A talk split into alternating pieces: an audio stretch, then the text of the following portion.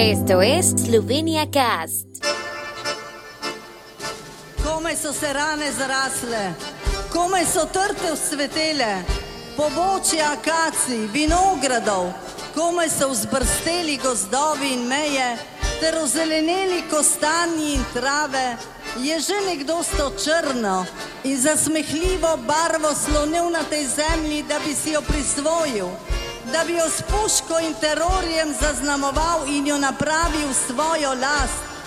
Ta črna barva dučeja, ti okovi, to slepo ječanje prinaša novo usodo, ki jo bomo odpečatili, če tudi s krvjo, če tudi s solzami.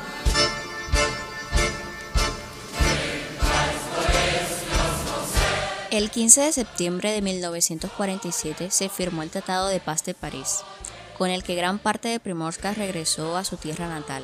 Para conmemorar este acontecimiento de gran importancia para la nación eslovena, celebramos el Día del Retorno de Primorska a la Madre Patria.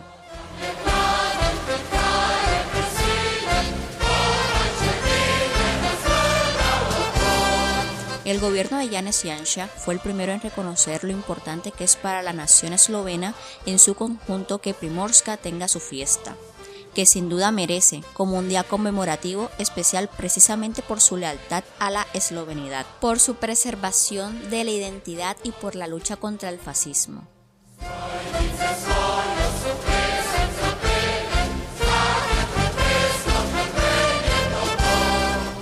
Los parlamentarios de la Asamblea Nacional dieron su voto por el establecimiento del Día del Retorno de Primorska a la Madre Patria, con una enmienda a la Ley de Días Festivos de la República de Eslovenia en otoño del 2005, durante el primer gobierno de Janez Janša.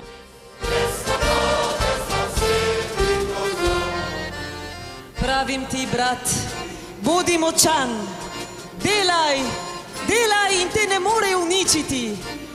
Delaj in stremi za tem, uresničiti jasno resnico najglobljih spoznanj. A sedaj je treba borbe v nas, svete borbe, brez strahu. Treba, da spoznamo svoj obraz in da izpovemo, mi smo tu,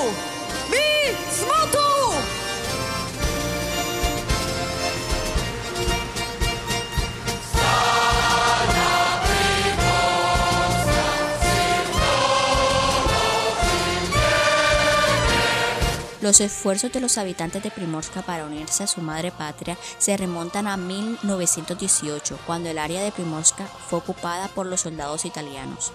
Primorska se convirtió oficialmente en parte de Italia en 1920, cuando el reino de serbios, croatas y eslovenos cedió un tercio del territorio étnico esloveno a los italianos a cambio de reconocimiento internacional. El Tratado de Rapallo de 1920 representa la derrota de la nueva diplomacia y la gran tragedia de la diplomacia eslovena, ya que dividió territorialmente a los eslovenos durante varias décadas. En el periodo de posguerra a la Primera Guerra Mundial, el uso del idioma esloveno, las canciones eslovenas y la lectura de libros eslovenos fueron prohibidos en el territorio esloveno perdido. Las clases en las escuelas eran solo en italiano e incluso los apellidos eslovenos se cambiaron al italiano. Este fue un gran golpe para el carácter nacional esloveno en Primorska.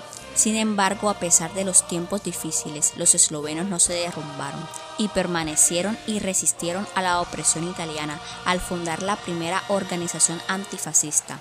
Se convirtieron en un ejemplo de cómo conectarse en lugar de separarse con su estilo y valentía y la lucha por la eslovenidad. Primorska supo ponerse de pie.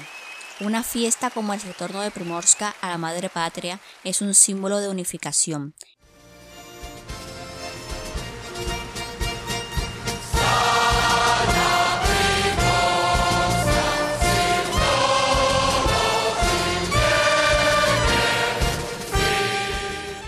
En la experiencia histórica del pueblo de Primorska podemos encontrar las semillas de las que germinó una Eslovenia unida.